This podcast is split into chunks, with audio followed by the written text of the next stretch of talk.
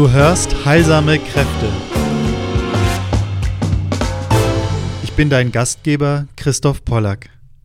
In diesem Podcast vermittle ich alles, was dir dabei hilft, heilsame Kräfte in der Natur und in dir selbst zu befreien. Vertraue deinen heilsamen Gaben.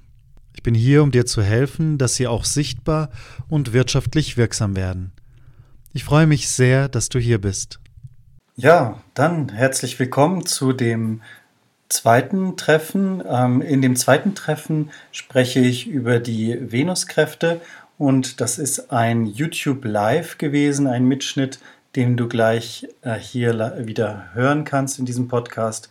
Da wird dir einiges begegnen, einiges aufgehen über die Naturkraft, die Venuskraft. Und lass dich da nicht abbringen. Manchmal reagiere ich auf den Chat, wenn du wirklich meine Reaktion und auch ein Bild sehen willst, kannst du das einfach tun, indem du auf YouTube Christoph Pollack eingibst, Doppel-L-A-K. Dann findest du dieses Video als Live-Video. Aber jetzt viel Spaß beim Hören. Das ist auch eine wunderbare Möglichkeit. Genieß die Zeit und das Eintauchen in die Venuskräfte. Ja, herzlich willkommen heute am Freitag zu den Venuskräften.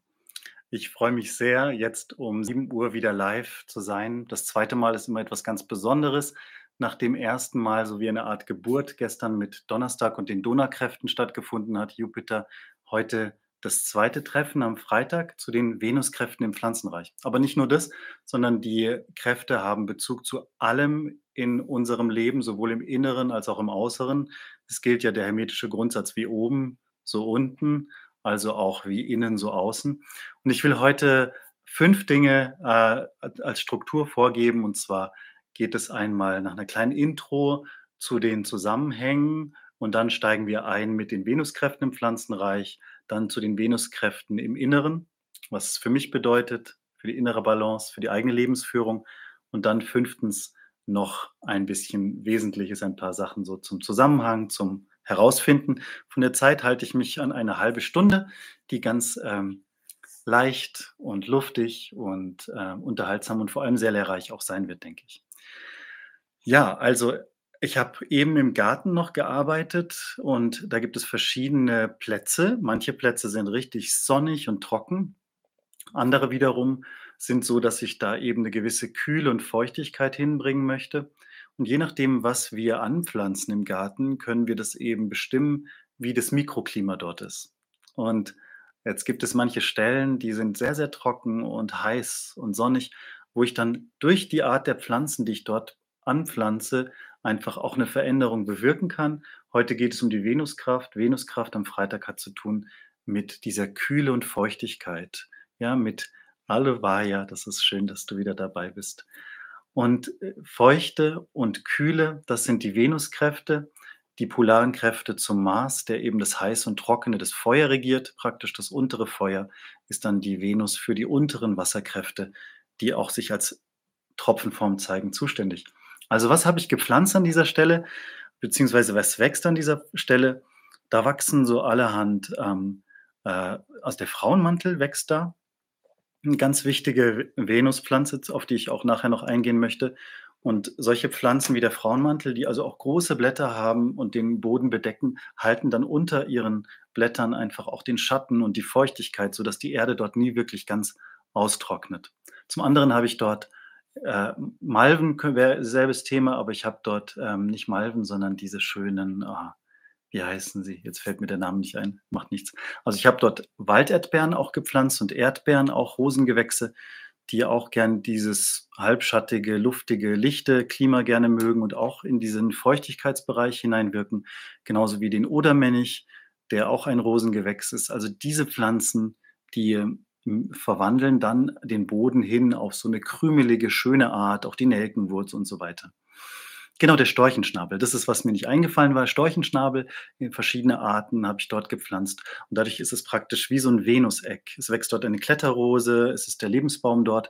Es kommt ähm, die Morgensonne und die volle Sonne nicht ganz hin, weil einfach an der Stelle auch immer wieder ein bisschen beschattet ist. So, so können wir also im Garten komponieren, das als kleine Intro. Ähm, je nachdem, welche Kräfte wir dort eben haben wollen, pflanzen wir dann im Garten eben eher Marspflanzen, Venuspflanzen, Sonnenpflanzen, mondhafte Pflanzen und so weiter. Aber dazu kommen wir im Verlauf dieser sieben Treffen gerne noch. Heute das zweite Treffen zu den Venuskräften. Jetzt stelle ich zu Beginn auch nochmal den Zusammenhang her. Also gestern ging es um die Jupiterkräfte, Jupiter der Himmelsvater, der Äther, wo letztlich die Sonne und der Mond zusammenkommen, geht es heute um die Venuskraft. Wenn wir Venus und Jupiter hören und ein bisschen vertraut sind mit der Astrologie, dann wissen wir, das sind die beiden Wohltäter, also die Planeten, die wirklich mit Glück, mit Fülle, mit einfach sehr positiven Attributen äh, umgeben sind. Jupiter heißt immer das große Glück in der Astrologie und Venus das kleine Glück. Wir können uns vorstellen, ein Jupitermensch ist großzügig, bringt die Fülle, gibt mit vollen Händen, also wie das Füllhorn, das ausgeschenkt wird. Und Venus als äh, eine schöne Frau, die praktisch angenehm ist, die verbindet, die Verbundenheit schafft, die Harmonie schafft. Die Rose ist da ein ganz wichtiges Sinnbild. Ja, hallo Rolf, auch herzlich willkommen. Gut, also dann nach dieser kleinen Intro möchte ich einfach sagen, wie die Woche verläuft. Die Woche ist ja auch ein wunderschöner Ausdruck für den Zusammenhalt der sieben Kräfte, ähm, dass wir jetzt Donnerstag, Freitag die Venus, Samstag den Saturn, die Sonne am Sonntag, den Mond am Montag, Dienstag Ziehstick, ja, das ist der Zeu, äh, der Mars, die Marskraft, Mardi im Französischen, Mercredi, der Merkurtag und dann sind wir wieder beim Donnerstag. Ich finde es so ein Geschenk, dass wir unseren Alltag leben und dann diese Abfolge dieser sieben Tage eigentlich wie einen ganzen Regenbogen durchschreiten oder wir können auch sagen, die ganze musikalische Skala einmal durchgehen, ja. Do, re, mi, fa, sol, la, ti, do. Und die Zahl 7, die rundet sich ja im Achten. Das ist auch ganz schön immer dargestellt in dem Symbol der Acht, wo dann alles wieder ja rund wird oder wieder zusammenkommt. Also, heute die Venuskraft. Dann will ich mal ohne weiter zu zögern direkt auf die Venuskräfte im Pflanzenreich eingehen. Wichtig ist dabei eben zu bedenken, dass die Elemente Wasser, das schwere Wasser als Tropfenform und das Erdelement eine wichtige Rolle spielen. Genauso aber immer, dass wir im Sinn haben, in der Natur hat alles Polaritäten. Wenn wir es mit dem Wasser bei der Venus zu tun haben, ist praktisch der Gegenspieler, der Gegenpol, der, die Maßkraft, die hitzige Feuerkraft. Und so werden wir sehen, dass die äh, Kräfte, wenn sie ja immer vermischt in den Pflanzen vorkommen, niemals alleine sind. Also wenn ich jetzt über Venuskraft im Pflanzenreich spreche, dann heißt es nur, dass dort Pflanzen sind, die diese Kraft besonders deutlich oder besonders auffallend zeigen. Aber oft ist genau da, wo viel Venus ist, auch dann viel Maß, um eben diesen Austausch zu erhalten und eben diese Balance in der Natur immer aufrechtzuerhalten. Ja, es ist ein schönes Thema. Es, bleckt, es ähm, leuchtet mir wirklich ein Lächeln aufs Gesicht, aber vor allem auch ganz viel ja, Liebe und Zuneigung ins Herz, weil Venus-Thema ist immer ein Herzthema. Es hat viel zu tun mit der Liebe zum Leben, Liebe zu den Beziehungen. Es hat viel mit dem Thema Verbundenheit zu tun. Ja, die Nieren sind im, bei uns im Körper das Organ, das verbunden ist mit der Venuskraft so wie eben die Leber verbunden ist mit der Jupiterkraft. Und die Nieren, da wird auch wieder offensichtlich, dass es mit unseren Flüssen, im Flusssein zu tun hat, mit dem Wasserelement zu tun hat. Und wenn uns bei uns in den Beziehungen etwas nicht stimmt, sei es mit den Partnern, sei es auf der Arbeit, sei es mit den Nachbarn, mit Menschen, dann kann es leicht an die, die Nieren gehen, ja. Was ich wunderbar auch finde, ist, dass die Nieren eben paarweise vorkommen. Und da zeigt sich schon immer so der Hintergrund. Der Hintergrund der Venus ist immer der Mond. Der Mond ist praktisch die Mutter der Venus. Und so sehen wir das auf vielen Bildern, bei Botticelli zum Beispiel, dass die Venus in einer Muschel dem Meer entsteigt. Das Meer entspricht dem mondenhaften Hintergrund, die Überfülle, wir kommen am Montag dazu. Aber die Venus, sie hat Gestalt angenommen und sie tritt auf einer Muschel ans Land. Also da diese Elemente Wasser, und Erde. Und die Muschel ist auch wie ein, ein Kelch, wie etwas, was Feuchtigkeit bewahrt. Da können wir denken an Pflanzen eben wie der Frauenmantel oder an die Karde, ja auch eine ganz spannende Pflanze. Und so kommen wir dann jetzt zu den Pflanzen und den Planetenkräften heute die Venuskraft. Ich möchte da mal ganz systematisch durchgehen und von den Wurzeln her beginnen. Die Wurzeln, dann zu Stängel und Blatt was sagen von typischen Venuspflanzen. Dann kommen wir zur Knospe, dem eigentlichen äh, typischen Organ der Venus, also diese jugendliche, junge Knospe, die dann erst sich öffnet ähm, zur Blüte, zur Sonne, sozusagen zu dem Höhepunkt der Pflanze. Und dann geht es hin in Mars, Jupiter, Saturn. Ähm, schauen wir uns das einmal Stück für Stück an. Genau, die Rosen sind vor allem zu bedenken, wenn wir denken ähm, Venuspflanzen, dann sollte uns als allererstes die Rose einfallen. Also die Rosenblüten, die befeuchtend sind, die kühlend sind, die aber auch immer auch etwas Gerbstoffe enthalten, die dafür sorgen, dass sich eben die Feuchtigkeit hält, dass die Feuchtigkeit, dass die Haut feucht bleibt. Das ist ganz wesentlich. Und so finden wir praktisch bei allen Rosengewächsen unglaublich starke Gerbstoffpflanzen mit die allerstärksten Gerbstoffpflanzen überhaupt, die bei uns in unseren Breiten wachsen. Und das ist zum Beispiel die Blutwurz, Potentilla erecta. Hier kommt sie sehr viel vor. Ich weiß nicht, ob sie bei dir auch wächst kannst du einmal schauen.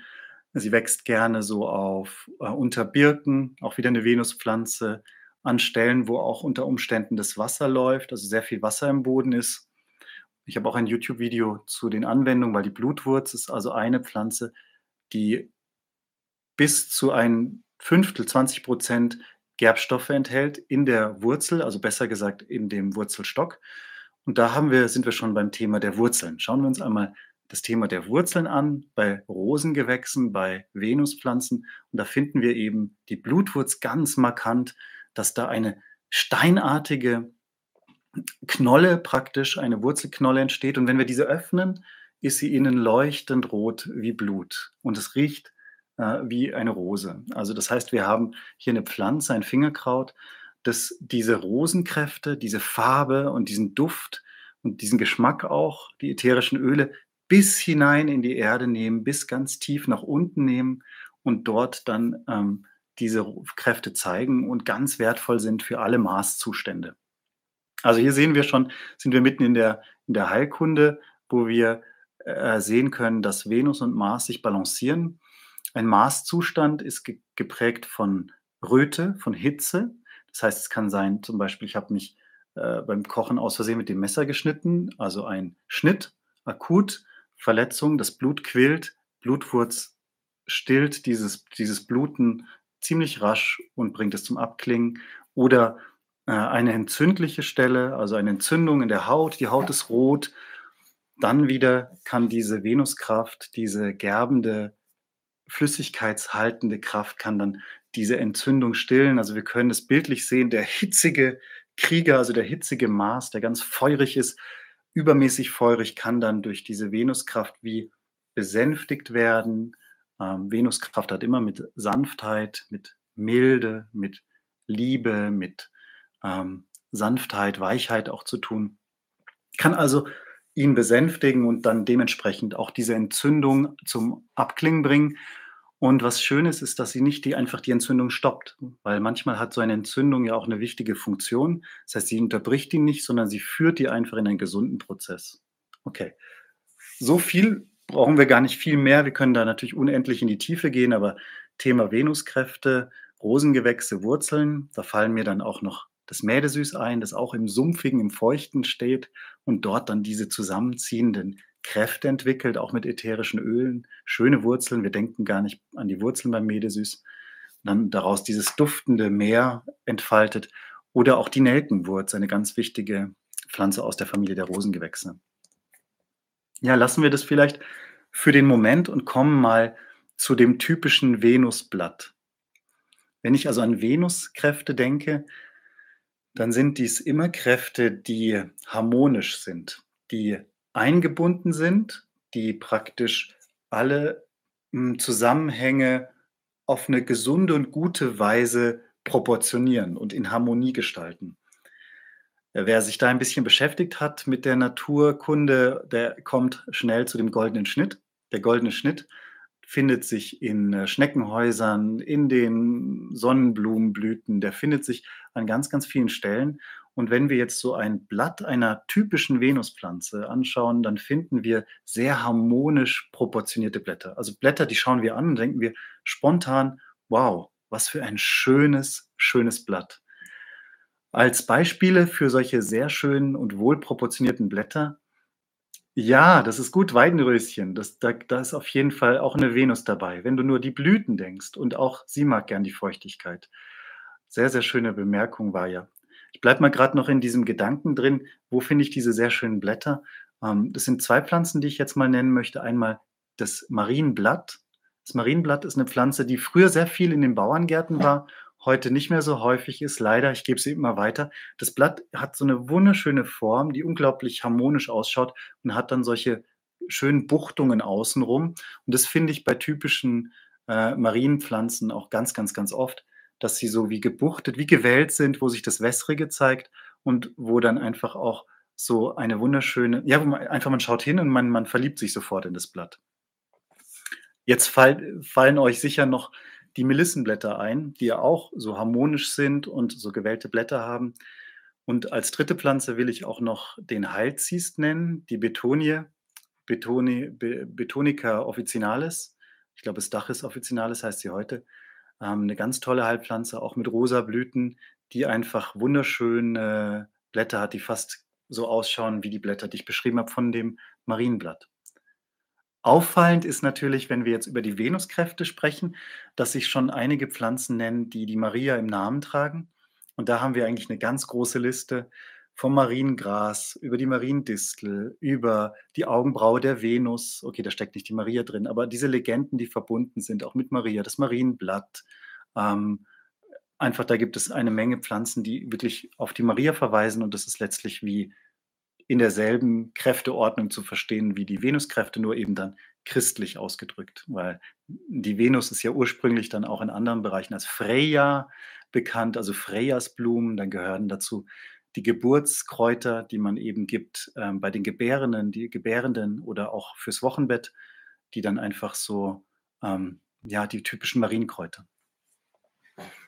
Das Weidenröschen, weil jetzt gerade die Frage oder weil du es gerade erwähnt hast, war ja, dann möchte ich kurz sagen, das heißt Antoniuskraut auch und das Weidenröschen ist eine 'ne besondere Pflanze. Die wächst vor allem dort, wo, äh, Feuer war, wo zum Beispiel, hm hier wird viel Wald gemacht und dann gibt es die Zweige, die dort liegen und dann wird werden die dort verbrannt und dort ist erstmal nichts und dann kommt das Weidenröschen, die Samen sind dort in der Erde und können dann wirklich massenfach aufgehen und dann sehen wir richtige Hänge und richtige ja, riesengroße große Horste von dem Weidenröschen. Das ist so wie eine Art Heilung. Und da sind wir vielleicht auch noch mal bei einem ganz spannenden Thema, weil ja dann mit Maßkraft, mit Feuerkraft etwas zerstört wurde und dann kommt Venus und heilt es. Das da passiert im Prinzip können wir ganz oft das, was wir in der Landschaft erleben und sehen, können wir vergleichen mit dem, was bei uns gewebetechnisch passiert. Und das ist also genau dasselbe Bild. Du hast Feuer und danach kommt Venus und heilt das. Eine andere Pflanze, wo wir das sehr, sehr, sehr gut beobachten können, ist die Schafgabe. Die Schafgabe wächst oft an Stellen, wo zum Beispiel manchmal auch Asphalt ist und dann ist es wie auch eine offene Wunde im Boden. Ja, es gibt vielleicht da irgendwo, wo viel gelaufen wird oder was gekratzt wurde. Und dann sieht man das, wie die, die Schafgabe dann am Rand wächst und wie eine Wunde beginnt, das Ganze so zu überwachsen und wieder, wieder wie zu heilen. Und sie macht es ja mit uns auch. Also für mich ist die Schafgabe seit über einem Jahrzehnt die allerbeste Wundmedizin überhaupt. Und das sollte wirklich jeder wissen und weitersagen, wenn du eine, einen Schnitt hast oder eine, eine leichte offene Verletzung, ja, keine Ahnung, das Kind ist beim Fahrradfahren vielleicht, hat einen Schorf und eine offene blutende Wunde, dann kannst du das Kind selbst, also wenn es das möchte, natürlich nur, oder wenn es kennt, ich spreche jetzt von, von unseren, dann kannst du einfach die Blätter nehmen, frisch nehmen, kauen. Am besten die Person macht es selber. Dann geht es nämlich direkt auch ins Blut und hast sozusagen einen Frischpflanzenbrei. Und diesen gibst du dann auf die Wunde direkt drauf. Es braucht gar nicht lange da bleiben, aber das führt dazu, dass die Wunde wirklich sehr rasch und sehr schön abheilt. Das ist meine Erfahrung zumindest. Prüf es mal selber aus. Und ich habe noch nie in all den Jahren, jetzt über zehn Jahre, noch nie eine Wunde gesehen, die irgendwie sich entzünden würde oder die desinfiziert werden müsste, weil die Schafgarbe eben ganz viele Stoffe da enthält.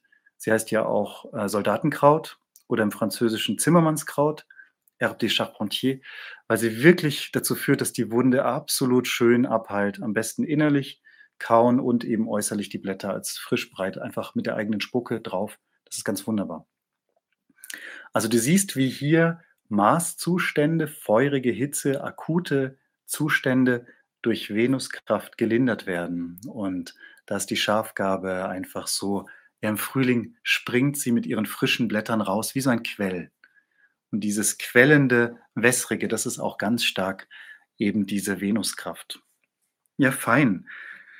Verbundenheit, ja, es ist ja eigentlich auch so, dass bei einer Wunde wieder ähm, ja, Verbundenheit entsteht und Venus hat viel zu tun mit, ja, mit den Nieren, mit den Brüsten, mit dem Hals, überall wo sanfte Bereiche sind, aber gen generell auch mit der Haut. Also die, das Thema der Haut ist ein Thema der Venus und damit auch verständlich, warum wir so sehr Rosenöl lieben, ja, oder Rosenblätter, die einfach unglaublich fein ähm, für die Haut auch sind und genau da diese Feuchtigkeit bewahren. Da haben wir einmal bei der Venus das Feuchtigkeit bewahren, beim Mars das Austrocknende und da sind die beiden Kräfte einfach in so einem wunderbaren Kräftespiel. Ja, dann komme ich gerade noch zu den Venuskräften im Pflanzenreich, zu dem Glanzpunkt der Venus, das ist die Knospe die Knospe und dann die Blüte schauen wir uns mal an. Äh, wenn du bedenkst, gestern hatte ich davon gesprochen auch, die Venus ist äh, Morgen- und Abendstern, also als Begleiterin der Sonne. Wenn die Sonne jetzt der offenen Blüte entspricht, die sich der Sonne öffnet, dann entspricht die Venuskraft praktisch der Knospe, die äh, Begleiterin, die also schon aufgeht, die schon da ist, die Morgenröte, bevor die eigentliche Sonne als König und Königin aufgeht. Welche Pflanzen können wir daran denken, die so jugendlich, frisch, kindlich sind? Da fallen uns vielleicht auch die Gänseblümchen ein. Ja, die Gänseblümchen, die vor allem aus Jugendkraft bestehen. Also wer erinnert sich, dass er überhaupt jemals eine verblühte, ein verblühtes Gänseblümchen gesehen hat? Man merkt, diese Pflanze, die möchte immer jugendlich und frisch sein. Selbst wenn Menschen mit dem Rasenmäher immer wieder drüber gehen, immer wieder drüber gehen, kommt diese der Blütenstängel, es kommen neue Knospen, kommen neue Blüten. Und welche Farben finden wir da?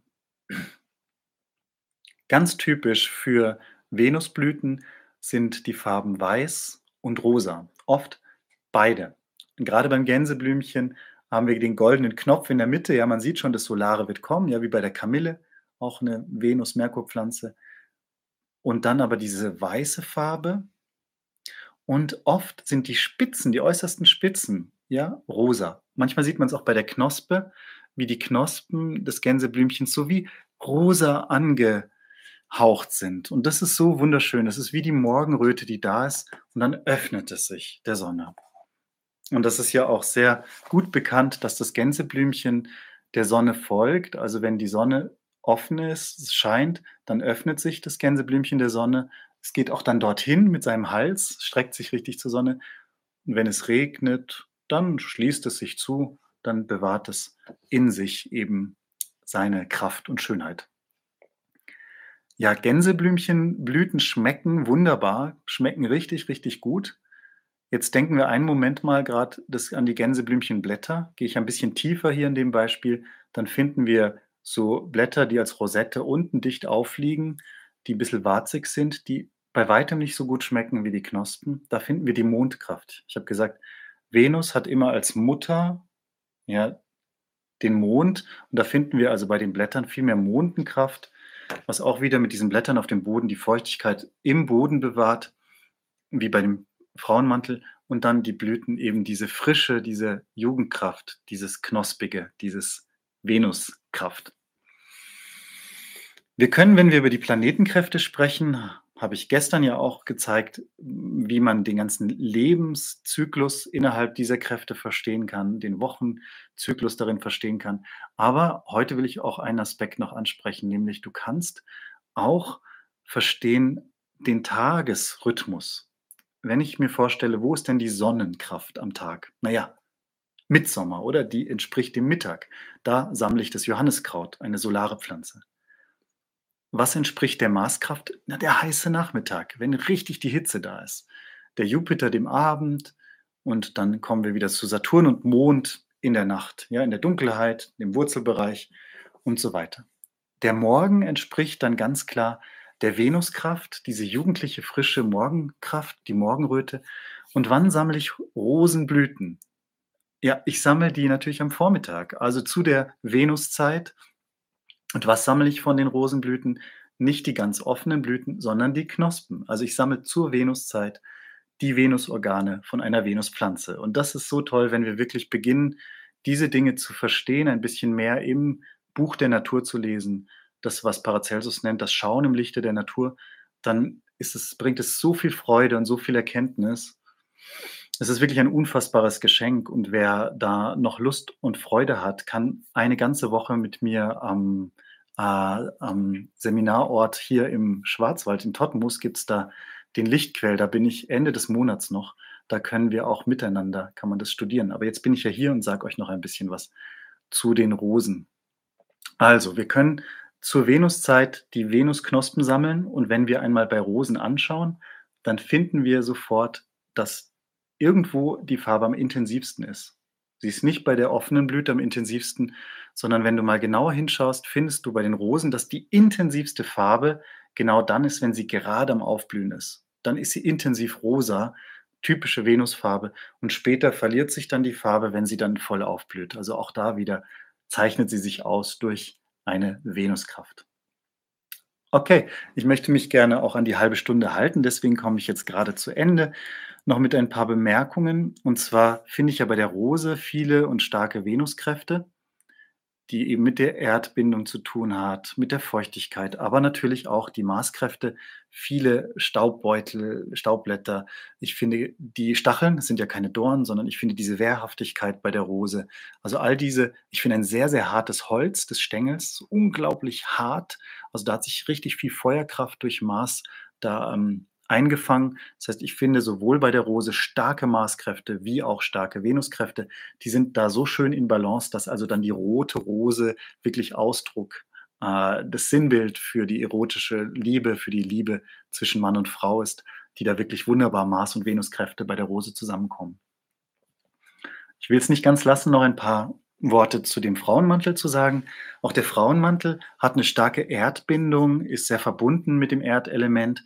Das sehen wir auch bei den Blütchen, die äh, noch grün sind, die gar nicht jetzt groß da ähm, ja, äh, in das Ätherische hineingehen und sich da verschenken, sondern sehr konzentrierte grün-gelbliche Blütchen, die eine Viererstruktur haben, wie bei der Blutwurz, was sehr ungewöhnlich ist, was auf den Mars zeigt und auf, äh, auf den Saturn zeigt, auf dieses Erdgebundene. Und wir finden eben diese großen Blätter, die auch die Feuchtigkeit im Boden halten, aber vor allem in den Morgenstunden wenn viel Feuchtigkeit in der Luft aufsteigt, dann so Gutationstropfen bilden außen am Rand. Also das ist nicht der Tau auch, sondern es ist wirklich von innen heraus drückt es die Feuchtigkeit an den Rand und die sammeln sich dann in dem Kelch, also das Thema der Feuchtigkeit bewahren, tropfen dann hinein in den Kelch und wenn es dann geschüttelt wird, tropft der Tropfen wieder runter zur Erde und wird wieder neu eben auf gesaugt von den Wurzeln, so findet eigentlich eine permanente Destillation statt. Und deswegen heißt diese Pflanze auch Alchemilla. Es ist eine sehr hochbereitete, sehr ätherische, sehr feine Art des Wassers. Schon richtig feines, mondenhaftes, hohes Wasser, während das Wasser der Venus immer ein erdgebundenes in Tropfenform ist, wo sich die Schwere zeigt. Dann lasse ich mal an der Stelle die Venuskräfte im Pflanzenreich im Äußeren und gehe noch kurz ein auf die Venuskräfte in uns, in uns selbst. In uns selbst sind die Venuskräfte eben verbunden mit allem, wo wir Mitgefühl spüren, wo wir uns mit Menschen verbinden, wo wir uns aber auch mit unserem eigenen Herzen verbinden. Nicht, zu, nicht zuletzt ist ja das Herzchakra genau an der Stelle, wo praktisch die oberen Kräfte und die unteren Kräfte zusammenkommen. Wir haben also praktisch genau da die Stelle, wo das Symbol für das Feuer, das Dreieck, das nach oben zeigt, mit dem Symbol für das Wasser zusammenkommen. dieses Dreieck und dieses Dreieck geben das Zeichen des Salomon, das Salomonsiegel. Ähm, das Siegel ist Salomon. Also das Herz ist unsere eigentliche Mitte, wo das obere, die oberen Kräfte mit den unteren Kräften sich begegnen. Deswegen kann ich in meinem Herzen auch wahrnehmen, was ist in meinem inneren Raum und ich kann wahrnehmen, was tritt von außen an mich heran. Und in diesem Herzen kann ich vor allem eines, ich kann Verständnis entwickeln. Und das ist vielleicht eine der ganz zentralen Funktionen des Herzens und der Venuskraft, dass ich wahrnehmen kann, wahrnehmen kann. Ich kann das nehmen, was mir wahr entgegentritt, sei es vom Inneren als auch vom Äußeren. Ich kann es wie innehalten und abschmecken und dann kann ich ein Verständnis erreichen. Ja? So wie Maßkraft diese Tatkraft aus dem Solarplexus ist, kann ich dann verstehen, was habe ich getan und komme zu diesem Verständnis. Ja? Und das ist das, was die Venuskraft in uns kann. Wenn du dich mit der Venuskraft verbinden willst, dann äh, ist es immer sehr schön, wenn du dir klar machst, dass du im Fluss bist, dass die Dinge im Fluss sein dürfen, themanieren, dass du ähm, einfach auch spüren kannst, ich bin verbunden, ich bin mit mir selbst verbunden. Das ist das Schönste und Wichtigste, was wir überhaupt tun können im Leben, ja. Immer wieder diese eigene Mitte herzustellen, dass die Dinge rundlaufen können, dass ich spüre, ja, wer bin ich? Bin ich mit mir in Verbindung? Mir hilft es auch immer wieder, die Musik, die Künste, in der Natur zu sein, denn da sind wir noch abschließend bei einem wichtigen Beispiel, nämlich die Zahl 5 ist auch mit der Venus verbunden. Wenn du einen Apfel schneidest, dann findest du drin dieses Pentagramm und das Pentagramm zeigt die Verbundenheit von allen Dingen. Es zeigt nämlich, dass alle Dinge aus den fünf Elementarkräften bestehen, ja, aus Wasser, Feuer, Erde, Luft und dem Äther. Die richtige Reihenfolge Äther. Aus dem Äther kommt die, so, die Feuerkraft, die wird zur Erde, die Erde, aus der Erde wird die Luft geboren, geht ins Wasser und das Wasser geht wieder in den Äther zurück. Also diese fünf sind wie das Sinnbild für alles. Deswegen symbolisiert Venus die große Mutter, ja. Maria breit den Mantel aus, segne du Maria. Und es ist die ganze grüne Natur, die komplette Verbundenheit von allem Lebewesen, seien es die Insekten, die Tiere, die Menschen, alles, was wirklich verbunden ist, ist, kommt in uns zusammen, in unserem Herzen. Und deswegen ist die Venuskraft wirklich eine schöne Kraft, die wir nicht nur am Freitag bedenken sollten. Gut, wir sind jetzt schon bei der halben Stunde. Ich freue mich und danke dir für dein Interesse, Interesse sehr. Ich bin Christoph Pollack und erforsche eben die hermetische Naturkunde, so wie ich die schon jetzt seit Jahren nenne. Und das ist eine der schönsten Dinge, mit denen man sich beschäftigen kann, weil die für das ganze Leben, für deinen Alltag dient.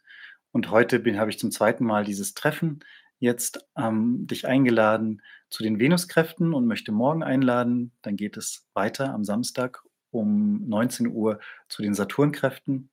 Ganz andere Energetik. Die Venus befreit uns aus den Saturnkräften, kann ich nur sagen. Also je mehr du aus jeder einzelne Kraft kennenlernst, verstehst du auch das Spiel der Kräfte und kannst es in deinem Alltag integrieren und dadurch viel bewusster umgehen und viel bewusster wählen, was du möchtest.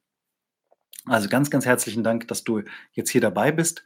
Ich habe äh, die Woche abgeschlossen, mehr oder weniger mit einem Schreiben. Intensiv habe ich mich zurückgezogen, um an dem Jupiter-Kapitel geschrieben, an meinem Buch zu den Urkräften, das jetzt im Januar dann eben erscheint, im Kosmos Nymphenburger.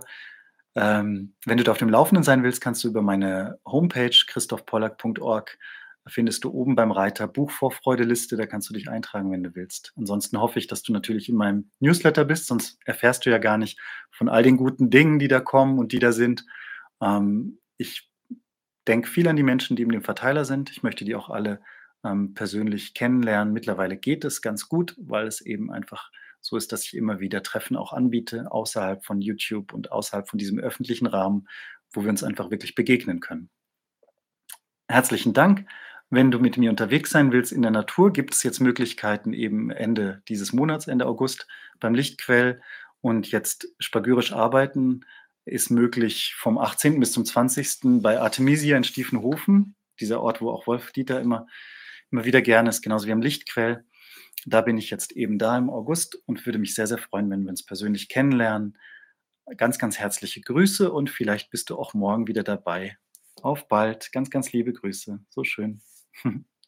es ist schön, wenn auch ihr dabei seid live. Das ist immer was ganz Besonderes. Ja, danke, David, für deine Grüße aus dem Klettgau. also einen schönen Abend euch. Bis bald. Ja, vielen herzlichen Dank für dein ähm, Mit dabei sein heute. Ich möchte dich darauf aufmerksam machen, dass das also ein zweiter Teil von sieben Teilen ist. Sei gerne mit dabei und entdecke die anderen Folgen zu den Planetenkräften kostenlos hier als Podcast zum Hören oder eben auch auf meinem YouTube-Kanal Christoph Pollack dann mit Bild. Sehr schön, empfehle es gerne weiter, wenn es dir Freude gemacht hat, an deine Freunde und Bekannten und auf nächstes Mal. Bis zum nächsten Mal. Dein Christoph.